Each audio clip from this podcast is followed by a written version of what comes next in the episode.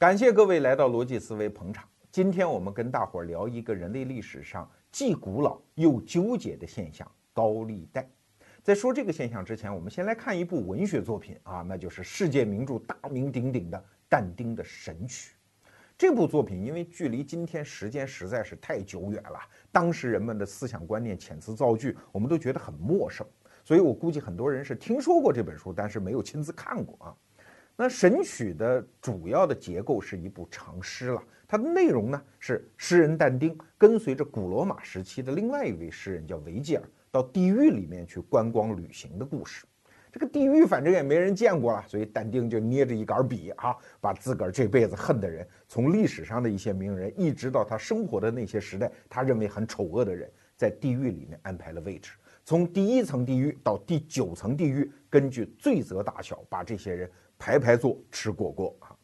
你看第一层地狱就很有意思，那里面关的呢是一些异教徒，就是不信上帝和耶稣的人。那这个名单里面有谁呢？比如说我们知道的哈，古希腊时候的诗人荷马，就是那瞎子，还有像亚里士多德、柏拉图这些古希腊的哲人。哎，这好冤枉的，这些人活着的时候还没有基督教，好不好？但是不管，给你关那。第二层呢是所谓的邪淫者。就是那些发生不正当性关系的人，我估计今天关了好多导演和演员哈，就是所谓的嫖娼队。那第三层呢，关的是贪吃者，我估计我死了就关那儿啊。第四层呢，关的是浪费的人等等。其中最有趣的是第七层，第七层关了三种人。第一种人，所谓的毒神者，就是亵渎神明的人；第二种人呢，是鸡奸者。就是那些好基友啊，就是在发生性行为的方式上啊比较有创意的那些人，还有呢就是高利贷的放贷者，也就是我们今天的主题。你听到这儿你会觉得好奇怪的吧？这三种人那哪哪不挨着，怎么能关一起呢？哎，人家但丁给他下了同一个罪名，叫违反自然法则。你看这个罪名，前两者我们都好理解，比如说亵渎神明的人，你在这个世界上生活，居然亵渎神明，不敬神啊，这叫违反自然法则。那鸡奸犯嘛，这个我们就理解了哈，你懂的，违反自然法则。第三种人，高利贷放贷者，他怎么个违反自然法则呢？哎，这就要说到在近代化之前人们的财富观念。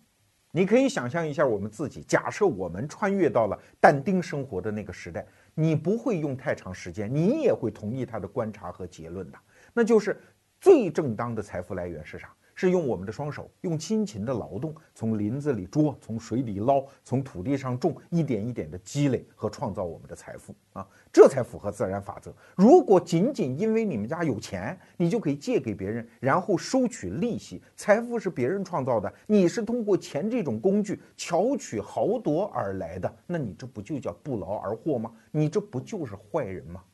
这种看法可不仅仅是但丁所处的欧洲哦。在世界上所有的文化圈里，几乎都有这样的认知。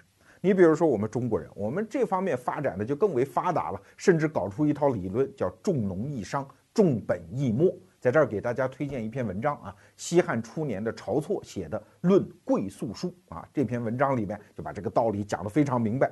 自古一直到清代的皇帝和士绅大夫们都相信这一套，所以中国古代的士大夫们他肯承认自己愿意种地啊，比如耕读传家，但是谁都不好意思承认自己是做生意的啊。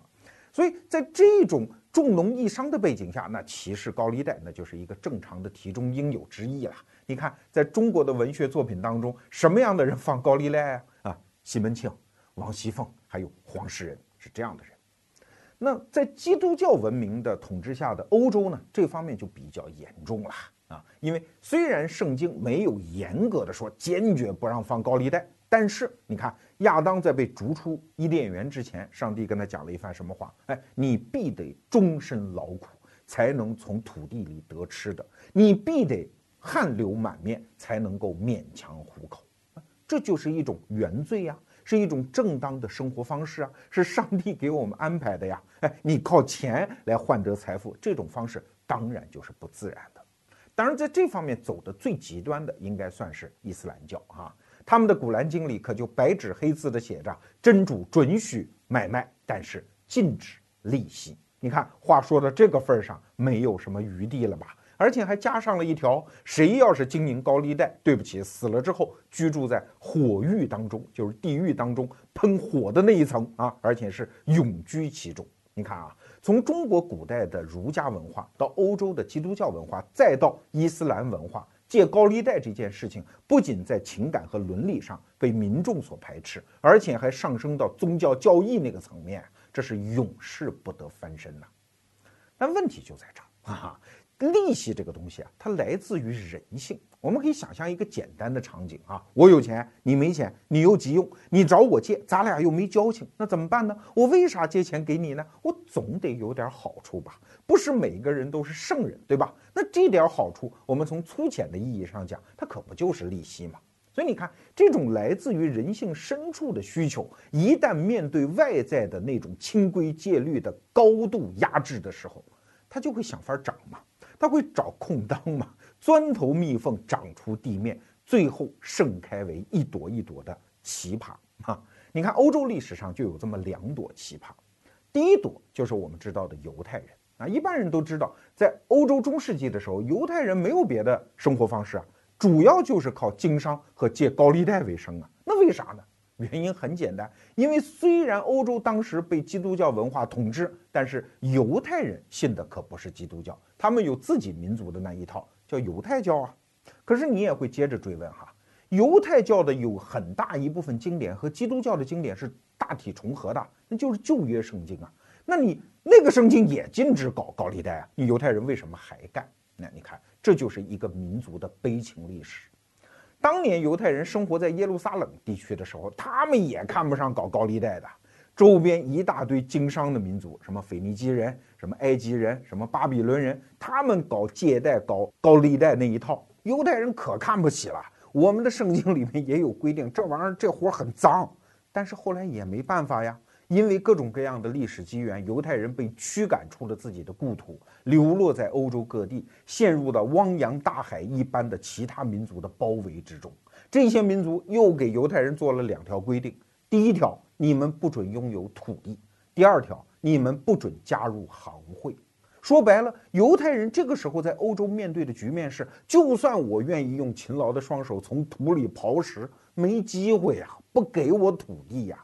就算是我愿意当一个本本分分的工匠，也没有这个条件呀。那怎么办？就剩下一条活路，做生意呗啊！而一做生意，你就必然会牵扯到什么借款呐、放贷呀、收利息这种事儿，它就出现了。当然，最开始的时候，犹太人也很纠结，毕竟跟自己的意识形态是冲突的呀。哎，但是后来找来找去，找到圣经当中的一句话，说你们可以给外邦人放利。就如果不是本地人，不是本民族的，这可以啊。如果是本民族的兄弟，就不要来这一套了。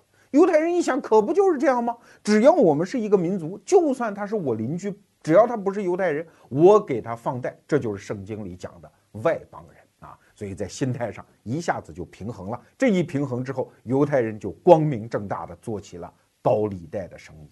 当然，这个地方我稍微强调一下哈。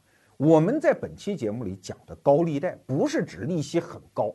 在欧洲中世纪的时候，只要有利息，一概称之为高利贷啊，不是说找银行借这低利息的就不叫高利贷，不是这意思啊。回过头来再看犹太人，过去我们在认知当中通常都以为犹太人是因为放高利贷，所以被欧洲其他民族憎恨和迫害。但其实你回溯历史会发现，哪里是这么个情况啊？是因为犹太人先受到了憎恨和迫害，所以反过头来不得不去经营高利贷。所以我们在认知当中把这个因果关系搞颠倒了。这是高利贷逼出来的第一朵奇葩——犹太人现象。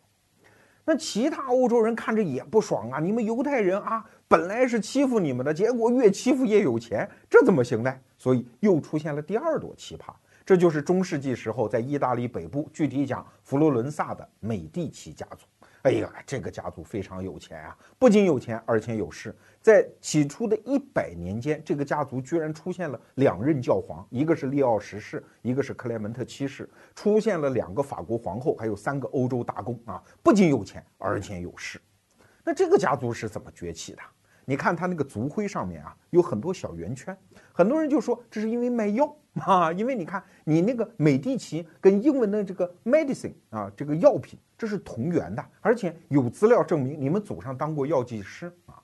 当然，美第奇家族自己的人不认，他认为这个小圆圈就是金币啊，我们是靠货币兑换起家。其实说白了就是高利贷。你可能会问，这货币兑换跟高利贷这是两码事儿吧？不，这里面有蹊跷，有门道啊。给大家举个例子。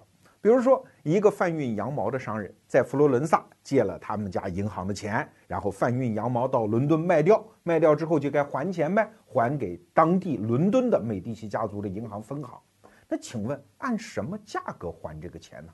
请注意哦，这个时候是汇兑哦，因为我意大利的金币和你英国用的货币不一样哦。这个汇率上面就有文章了，只要我们事先有约定，我们俩人有默契啊，你在伦敦还钱的时候，用比当时汇率高一点的价格还这笔钱，这不就行了吗？你看，我可没有收利息哦，我是做正常的货币兑换啊。你看，这就是掩耳盗铃的一个方式啊。再比如说，他们还搞一种叫股份制。啊，说我们不是叫吸收存款，也不是给你利息，你把钱存在我这儿，我们是做一个项目，这个项目将来有股份有分红啊，这其实也是利息嘛，但是用这种暗度陈仓的方法，在表面上不承认利息的存在。后来整个欧洲就被这个美第奇家族啊弄得非常的眼馋呐，包括那个教皇，当然这个教皇也是从他们家出去的，就是我们前面提的那个利奥十世啊。利奥十世这个人在位的时候一直就敛财啊，包括发明那个赎罪券，这也是这个教皇是功不可没啊。他们教会当时还发明了一种叫怜悯银行。这表面上好慈悲的呀，啊，我看见穷人过不下去，没有钱用，我受不了啊，我这个良心受谴责，那怎么办？把钱借给你，但是对不起，你给我一个典当物，比如说土地啊，那土地这个时候在你手里，那土地上的收获就归你所有，这其实也是一种利息，只不过在当时中世纪的意识形态下，用各种布遮着脸啊，底下干一些他们心里也知道是很脏的事情，但是没有办法。你看，用意识形态统治人的思想，可不见得一定产生圣徒，没准效果正相反，产生一些伪君子。美第奇家族就是这样啊，他一方面知道这钱来的不干净，一方面往上面铺各种遮羞布，与此同时还受不了诱惑，同时还担心死后上不了天堂，因为圣经里面讲的明白吗？富人要想上天堂，比骆驼钻针眼还要难。那怎么办呢？他们也想出办法啊，来补救这件事情，就是。大量的资助当时的画家、艺术家。你看，文艺复兴的起源跟这件事情就有关系。在意大利有所谓文艺复兴的三杰，就是达芬奇、米开朗基罗和拉斐尔。这三个人都受到美第奇家族大量的资助啊。可是让他们画画，画什么呢？可不是画什么机器猫、美羊羊，对吧？是让他们画那些赞颂神灵的图画。说白了，美第奇家族是在胆战心惊的和天堂里的上帝在对话。你看，我虽然挣钱，这钱来的不干净，但是我都花了呀，花在赞颂上帝的这个用场上呀。哎，你看我这番表现是不是死后你能给我一个还算可以的安排啊？所以你看，这是不是一个伪君子的心态呢？当然，禁止利息这件事情，前面我们讲，它是一个全世界范围内的事情。有一些宗教，比如说伊斯兰教，因为它的信仰相对来说比较纯洁啊。他对于利息的禁止，其实一直到了今天。我们都知道，像阿拉伯民族，他们是一个特别善于经商的民族。先知穆罕默德本人，他其实出身就是个商人，所以在《古兰经》里才有那一句话嘛：“真主准许生意，但是禁止利息。”所以，禁止利息这件事情，一直到今天都成为伊斯兰教的金融组织的一个大难题。那怎么解决呢？因为实质上的利息又要存在。但是又不能违反宗教教义，所以就想出了很多变通的方法。你比如说，在中世纪的阿拉伯世界里面，就有一种合同叫莫哈特拉合同，这是一句阿拉伯语了。那大体上是这么个意思：比如说，我想找你借一笔钱，但是我又不能付利息，你不肯借给我怎么办呢？好，我们俩签两张合同。第一张合同，我们假设一笔买卖啊，我要从你那儿买一头骆驼。但是这个钱呢，咱俩签好合同，一年后付。假设是一百二十迪拉姆，迪拉姆就是当时阿拉伯人的货币单位了啊。这是一张合同，然后咱们紧接着又做一张合同，就是你又从我这儿把骆驼买回去，所以你马上付我一百迪拉姆。你看啊，这就两笔钱，一笔钱是现在你给我的一百迪拉姆，一笔钱是一年后我付给你的一百二十迪拉姆。这其实两张合同拼起来，不就是一张年利率 百分之二十的借款合同吗？这里面百分之二十就是利率啊。但是因为两张合同的存在，所以就没有利息这回事儿了。所以你看这件事情有多么的纠结。说到这儿，我们就得说，市场经济可不是我们今天才面对的一个现象。自打有人类，就应该有市场。而市场的本质是什么呢？是一个人类协作的扩展系统，它是一个网络系统。而所有的网络的最大的特征，就是你把其中的一个点给它抠掉，它其他的点自然仍然可以有现金流、物流和商流啊。就打一个我们身边的比方。曾经，中国的很多城市有规定，说一个人只能买一套房啊。第二套房，不管你有多少钱，不能卖给你。但是就有人想办法呀，我们变通啊啊，我们俩签一合同，你假装欠我五百万啊，然后我把你告上法庭，你就跟法官讲，说我没钱，我就一套房啊，这套房我抵给他了。所以法庭呢就会去执行这套房给你，然后你私下再把钱付掉，所以房子就这么买卖了。所以你看，只要搞市场经济，只要这个市场是以网络的状态出现，那对任何一个点的禁止，不管这个禁止的理由是多么的高大上，这种禁止的结果就一定会出现一朵又一朵的奇葩。今天我们跟大伙儿聊一聊利息现象，或者说高利贷现象，这玩意儿和市场经济的其他现象是一样的。当你要去禁止它的时候，你就会发现市场经济是一个网状结构。你把其中的一个点抠掉不要紧，这个点原先承载的那个压力会顺着这个网络系统跑到其他点，然后再次呈现出来。你玩过那个打鼹鼠游戏吧？这个鼹鼠打下去，另外一个洞里冒出来，而所有的这些压力，当它乔装改扮成其他的形态，再次呈现出来的时候，也许比你原来要禁止的那个点还要恶劣，还要荒唐啊。那接下来的问题就是，高利贷这个东西，它终归是个害人的东西，它的有害性又怎么来理解嘞？啊这其实就出于我们的直觉了。直觉认为，一个穷人已经好可怜了，已经濒临绝境了，这个时候你还要挣他的钱吗？你还要在上面加利息吗？好意思吗？丑啊，对吧？但是只要你稍微静下心来想一想，高利贷对穷人到底是好事儿还是坏事儿？我们说三点分析啊，第一。穷人如果他已经知道了高利贷的厉害，那不濒临绝境，他又怎么会去借高利贷呢？所以说白了，借钱给他是把他濒临绝境往后推迟了，至少给了他一个解脱自己困境的时间的机会，对吧？第二，所有借钱给别人的人，他会盼着你濒临绝境吗？你虽然一条命跟他关系不大，但是你手里的钱跟他关系可挺大的哦。比如说罗胖找你借钱，对吧？过一阵儿我又晃着脑袋就来了，哎呀，这个钱还是没有解救我，我现在又完蛋了，我又还不起你钱，要不你再借点钱给我，让我去搬本儿啊？我还有一个什么什么样的机会？你会不会借啊？可能这个时候你不愿意，但你也不得不长叹一声，继续掏兜支持我翻本儿，因为只有这样，我才可能把上一笔钱和这一笔钱连本带利的还给你。所以说白了。但凡是借钱给穷人，尤其是那些濒临绝境的人，在借钱给我这一刹那，咱俩在解脱我困境这个问题上，已经是一根线上的蚱蜢了，是一个战壕里的战友了。你有极大的动机要帮我脱困，而不是把我推到绝境，对吧？第三，我们来看现代社会啊，现代社会造成那些金融动荡的都是什么人呢？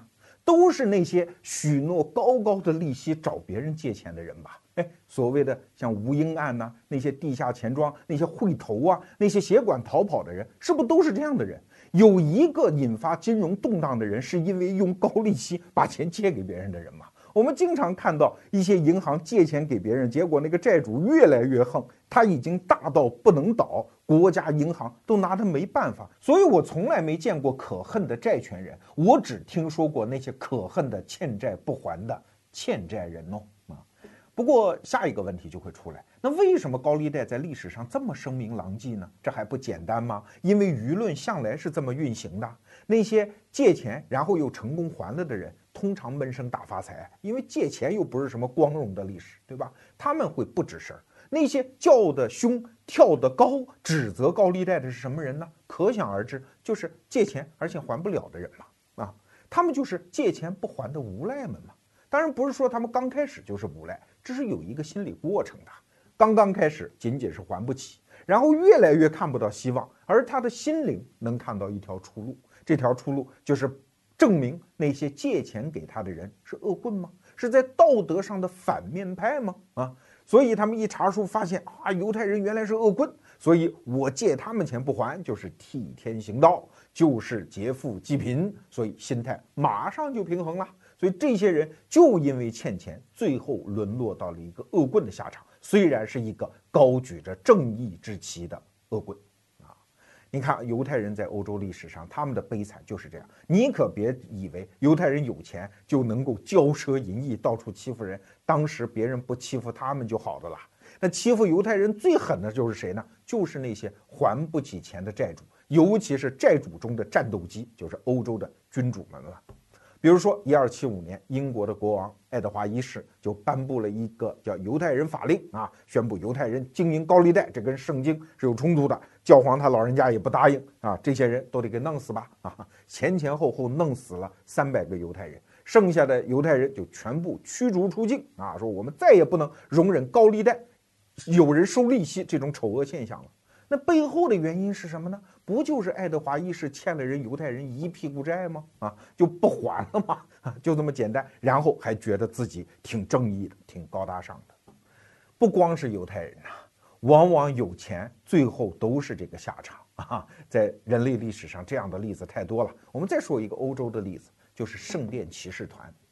大家知道啊，在欧洲历史上，中世纪曾经打过两百年的十字军东征，在这过程当中就涌现出一批著名的骑士团了，像条顿骑士团、医院骑士团，还有今天我们要讲的这个圣殿骑士团。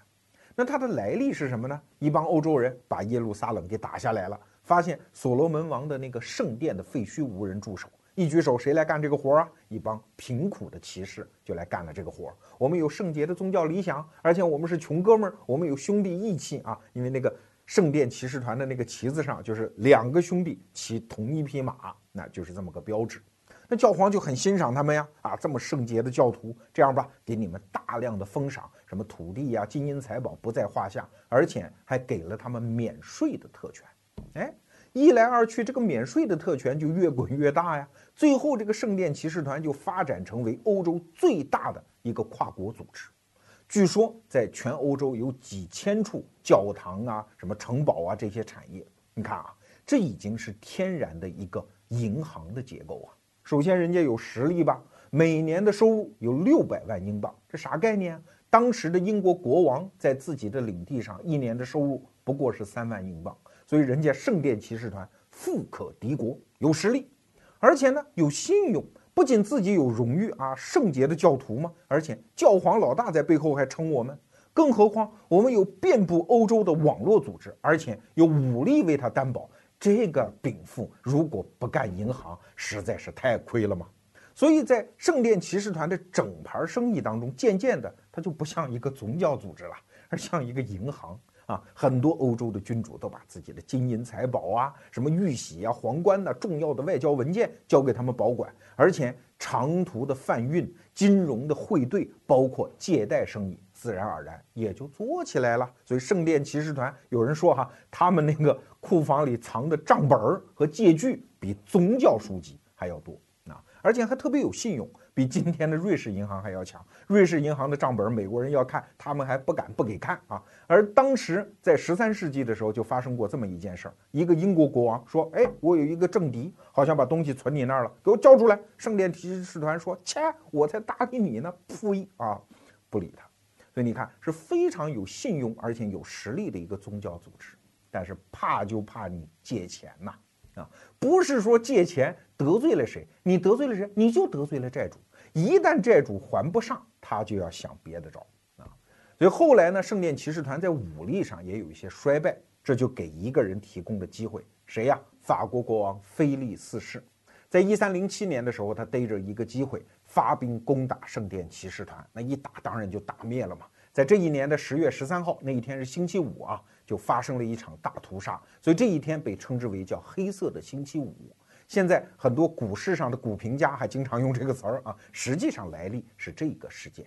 那欧洲的其他国家的君主一看，呀，法国人已经动手了，而且搞得好像义正辞严哦，那我们也不能干等着肥猪拱门呐，那我们也动手吧。所以嘁里咔嚓，很迅速就把圣殿骑士团在整个欧洲的组织全部给摧毁掉。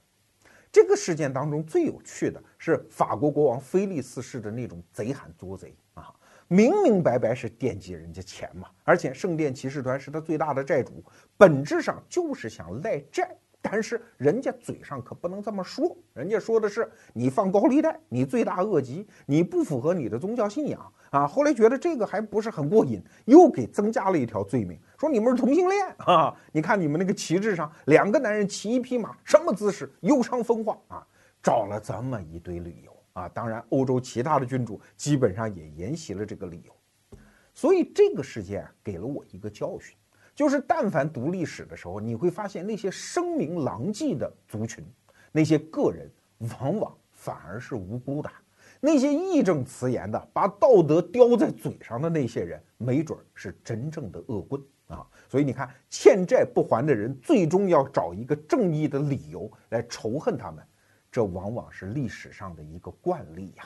我上学的时候读的莎士比亚的名著《威尼斯商人》，就一度很困惑呀。你看，莎士比亚明明是安排了一个反面人物吧，夏洛克，著名的犹太商人，吝啬鬼，放高利贷者。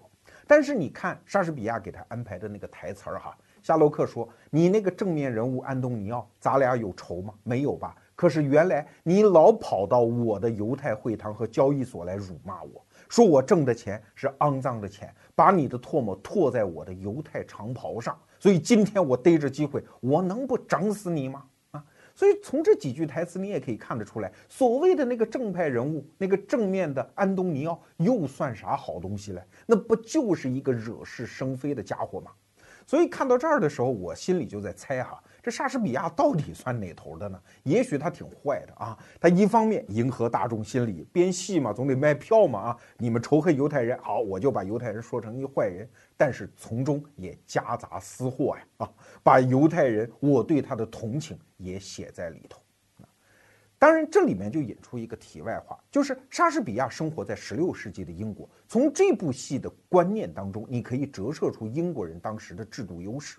虽然民间对于放高利贷这种行为在道德上很不耻，但是英国当时有正式的法律制度，从法律上看，它是保护借贷这种行为的，而且那些放债血本无归的人是有地方申诉的，所以这往往就奠定了英国后来大国崛起的制度基础啊。在这儿给大家推荐一本书吧，叫《教皇与银行家》，讲的就是犹太人。英国国王，包括整个欧洲君主和教廷之间相互博弈，最后经济崛起的这一段波澜壮阔的故事。这本书我现在手头没有啊，但是大家可以在网上找一找。与此相对称，你就可以看出中国人观念的相对落后啊。直到今天，我们还有一部文学作品吗？叫《白毛女》啊，里面正派人物、反面人物，一个是黄世仁，一个是杨白劳啊，都认为杨白劳是好人。可是，既然是文学创作，我们也不妨重新创作一把。我们把后来什么强抢民女啊这一段给它删了，仅看前半段。你说黄世仁和杨白劳到底谁是好人呢？我们从常理至少可以做出这样几个推断：第一，假如你是黄世仁啊，村里有一这么穷一家人家，你还会借他钱吗？啊，你会把钱借给村里最穷的人吗？你不会吧？那为啥借呢？多少有点街坊情谊吧。乡里乡亲的吧，所以黄世仁至少借钱这个行为肯定就不是坏的行为。好，你会说那不对呀？那黄世仁就是想迫害他一家，他迫害得着吗？你看，但凡要 要债的时候，人杨白劳跑了，到城里躲债去了。更重要的是，杨白劳到城里还做了一番小生意啊，磨豆腐嘛，还挣了几个钱，还买了白面，还割了肉，还弄了红头绳回家。他都没想到到黄世仁家说对不起，今年实在还不上，能不能再容我一年？人没说这话，人直接就躲债去了。所以你是债主，你愿意把钱借给这种人吗？所以如果这个故事只有前半段，你会觉得谁是好人呢？今天我们跟大伙儿聊的是高利贷这个现象。你可能会说，罗胖子，你又在混淆视听。我们什么时候反对那些正常的、合理的利息呢？我们反对的是那些不合理的、超高的利息。哎，你说到这儿，我就会反问你一句啊，请问你用什么样的方法来判断一个利息是高是低，是合理还是不合理嘞？啊，请问你有办法判断吗？要想明白这一点，利息为什么高，你就得明白利息的生成机制。说白了，利息的本质是啥？很多经济学家都在研究这个问题啊。其中最著名的，也是得到大家公认的一个结论，来自于经济学家费雪。费雪认为啊，利息这个东西是来源于人性当中的一个特质，叫不耐。这不耐可不是不耐烦啊，而是指人有一种时间偏好。对于同样一种东西，我们总是倾向于现在就把它占有，就得到，而不是放到未来。为啥？因为未来意味着不确定性啊，意味着大量的风险啊。举个例子讲，你们公司的老板跟你商量，同样一份工资，我是今天发给你嘞，还是过一个月再发给你嘞？废话嘛，当然今天得得着他了。如果公司有困难，非得说一个月之后再发，那对不起，要不你领导给点啥好处，要么你能不能多发一点啊？这多发的一部分，可不就是利息吗？所以明白了利息的这个生成机制，你就明白为什么利息会高啊。通常而言是两个因素，第一个因素呢是人类对于未来的预期和判断变得糟糕和不好。比如说明天就要发生战争，那这个时候利息肯定高到不像话呀。人们都倾向于今朝有酒今朝醉，对吧？今天先把它花了再说，因为一个月之后这个世界变成什么样都不知道了。如果非得这个时候让我把钱借给你，对不起，这个利息一定是漫天要价啊！所以人类历史上那些糟糕的时刻，那些贫穷的时刻，往往就是利息高的时刻。比如说中国的宋代，大家都知道王安石变法吧？其中就搞了一个青苗法，就是政府把钱贷给老百姓，他的初衷非常好啊，就是把市场当中的那些高利贷盘剥老百姓的那些东西给驱逐出去。可是要知道，政府当时的贷款利率是多少啊？青苗法年化利率百分之二十，百分之二十，哎，这搁今天可不就是已经达到了不合理的高利贷的水准吗？可是，在当时就是合理的，因为当时市场高利贷的真实利率一定是远远超越于百分之二十的呀。研究欧洲经济史的学者也看到，欧洲中世纪的时候，利率是从百分之四十到百分之四百，即使是经济最发达的意大利北部，利率也达到百分之二十五。当然，从中你也可以分析得出来啊，经济越好的地区，利率就越低。为啥？因为人们对于未来有相对良好的预期。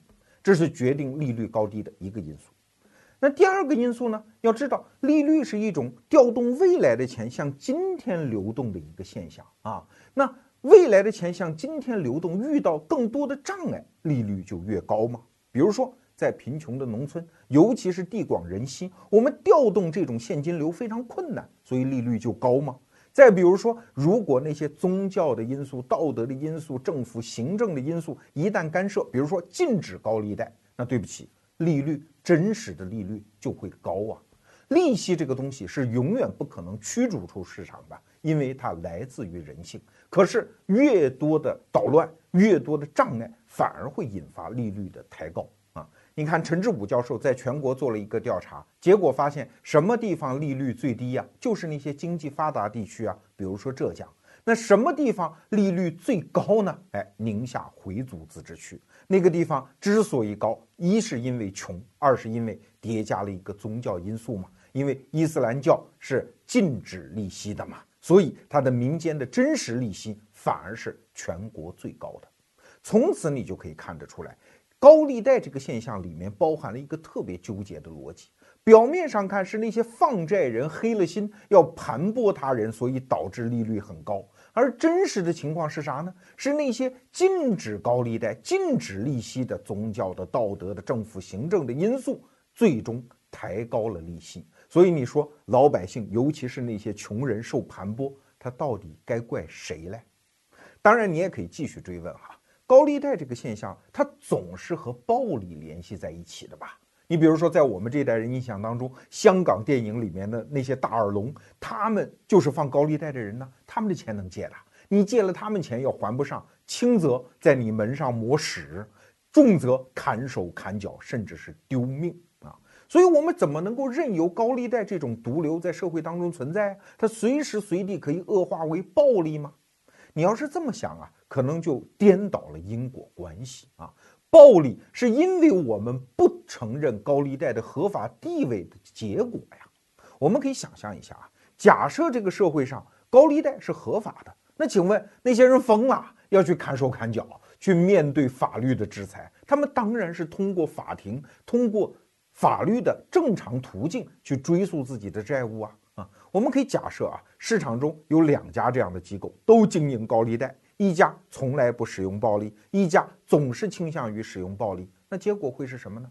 就是这个不使用暴力的机构，它同时又得不到法律保护，最终破产，被逐出市场。而占有这个市场所有份额的呢，就是那些倾向于使用暴力的人呢。说白了，不就是黑社会吗？啊，所以为啥黑社会暴力和高利贷搞在一起？正是因为你在法律上不认可它的存在嘛。啊，所以今天我们这期节目算是要在理论上和伦理上为高利贷平反。那当然啊，我们也得讲哈，我们不是呼吁政府马上取消对于利率的禁令，那个东西还需要大量的法律配套，需要慢慢来。但是为什么今天我们要讲这个东西？其实我们想说的是另外一番道理啊。不知道在刚才讲述当中啊，你有没有发现一个现象，就是有两种人永远不会反对高利贷。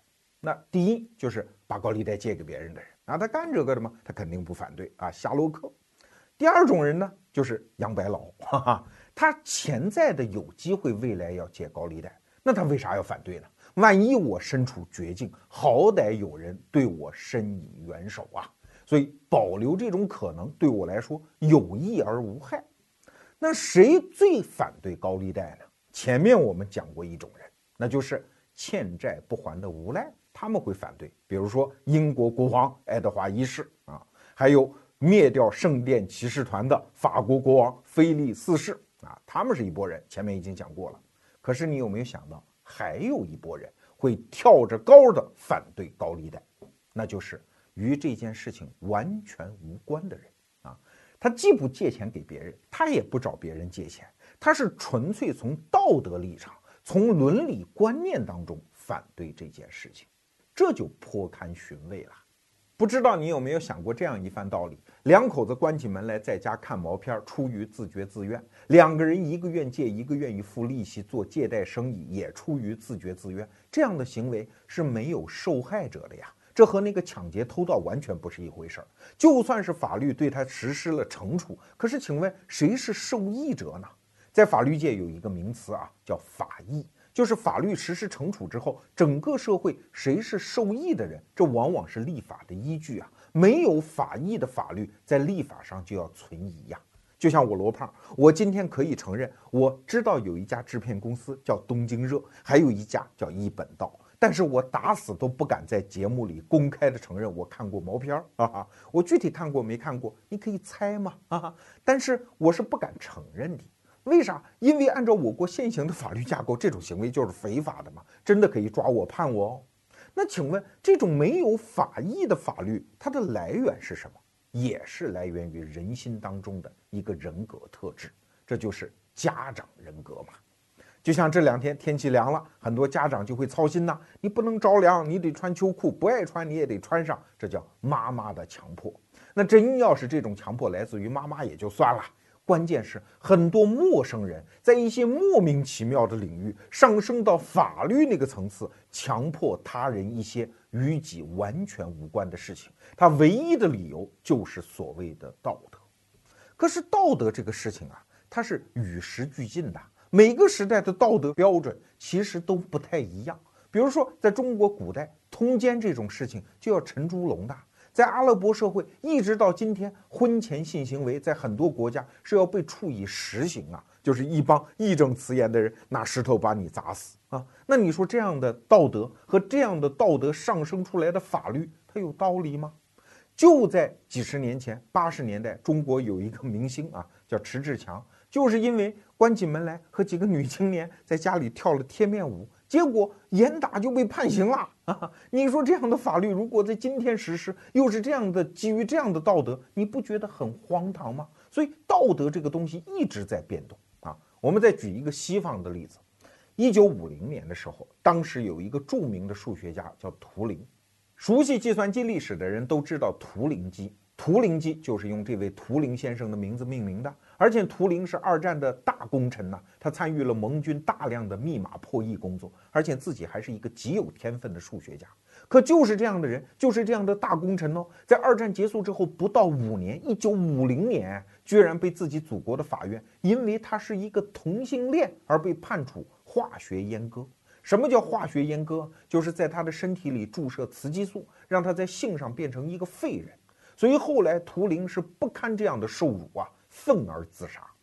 直到二零一二年的时候，英国女王才宣布对他进行赦免，英国首相布朗才宣布对图灵道歉。可是你不觉得这个道歉来的也太迟了吗？也太令人齿冷了吗？早知今日，何必当初啊！不就是同性恋吗？在我们今天的眼光看来，这就是人的性取向的一种啊，是私生活的一个偏好啊。你怎么能当初以这样的理由对一个活生生的人，对一个天才，对一个功臣实施那样的迫害呢？